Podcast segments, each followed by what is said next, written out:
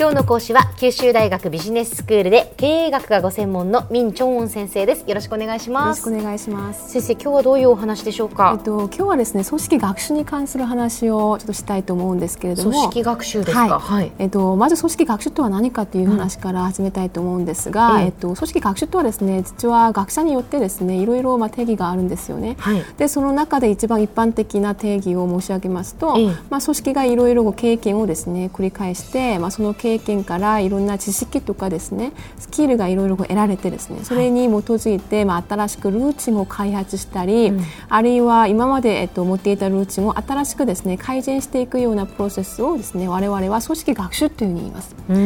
であのあるいはですねアルジリスという、まあ、有名な組織学者の、まあ、方がいらっしゃるんですけれども、まあ、その方の定義によりますと、まあ、組織がですね自分のコードの中で何かのエラーを発見してですね、うん、でそれをさらにこう改善していくようなプロセスを、えっと、組織学習というに、まあ、定義をしています。要は簡単に申し上げますと、まあ、組織がいろいろ経験をして、まあ、そこから何か問題を発見したときに、はい、まあ、それを解決するために、まあ、いろいろこう改革を行ったり、うんうん、まあ、チェンジをするようなことをですね我々は組織が学習を行ったというふうに今言いますね。なるほどなるほど。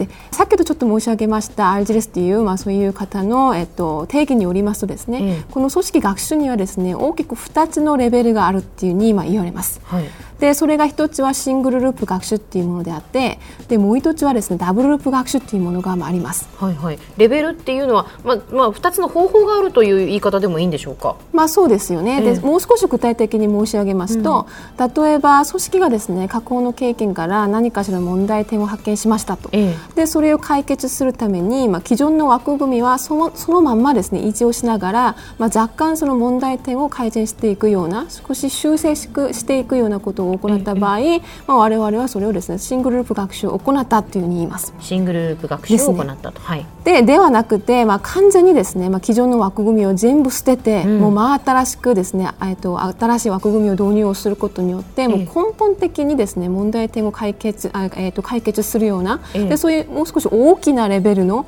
まあ、学習をですね、我々はダブルループ学習っていうふうに言いますね。なるほど。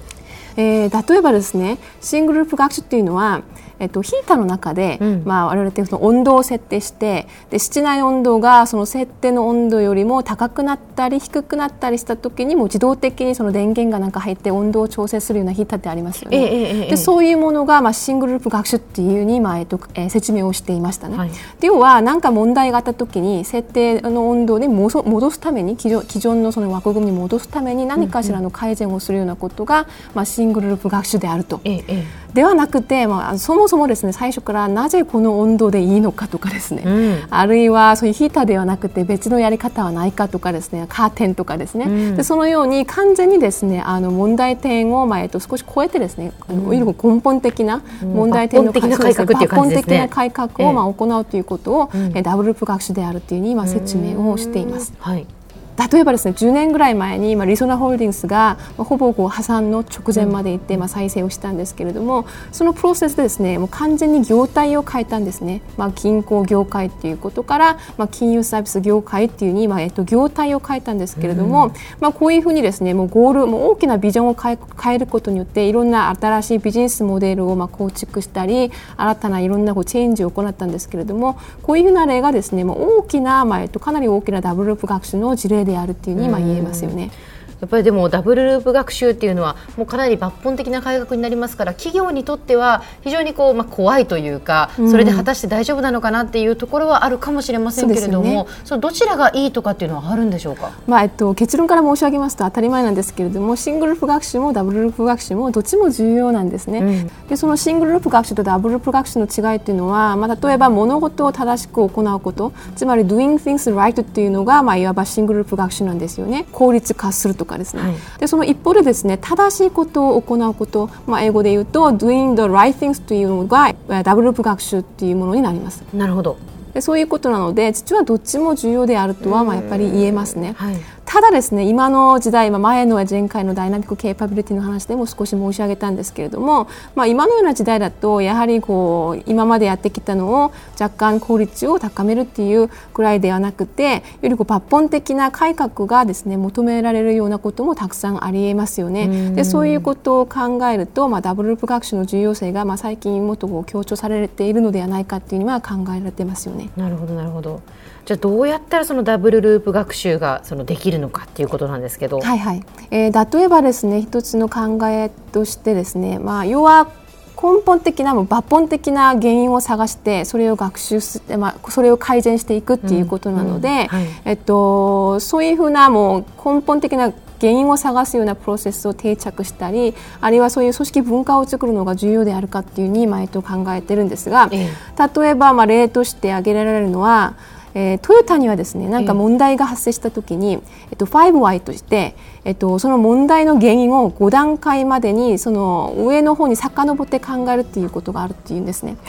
だまず例えばその問題の原因は何かと、うん、でその原因の原因は何かと、うん、その原因の原因の原因は何かっていうに こう5段階までにあの遡って考えてよりこうあの根本的な原因を探してそれを解決していくような、うん、そういうふうなことを、まあえっと、一つの制度として考えてるっていう、えっと、そういう話を聞いたことがあるんですが、でこのようにあのよりこう奥の側にあるる原因をまあ解決をするっていうことがより高いレベルの、まあ、いわばダブルループ学習のような、まあ、えっと、ことをもたらすような一つの、まあ、案になるんじゃないかというふうに考えられます。はい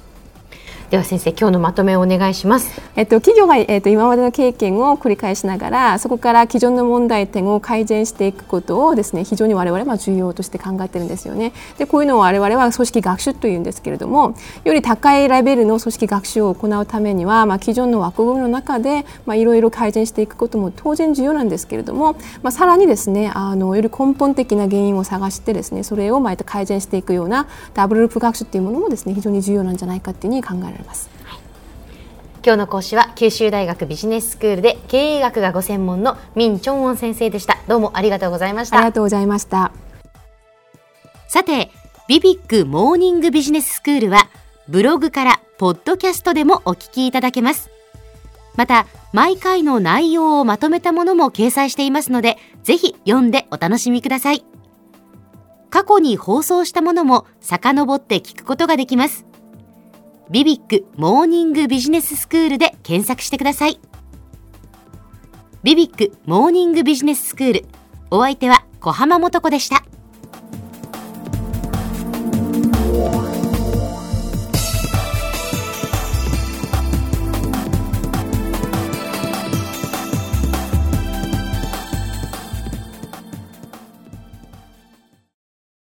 ゾクゾクグイグイメラメラつながるゾワゾワハラハラメキメキつながる。ズキズキ。モワモワ。ほかほか。つながる。キリキリ。ザワザワキュンキュン。ガンガン。ワクワク。ウズウズドキドキ。ルンルンバクバク。九州人のいろんな気持ちつなげます。九州から輝こう。キラキラつながる。 QTnet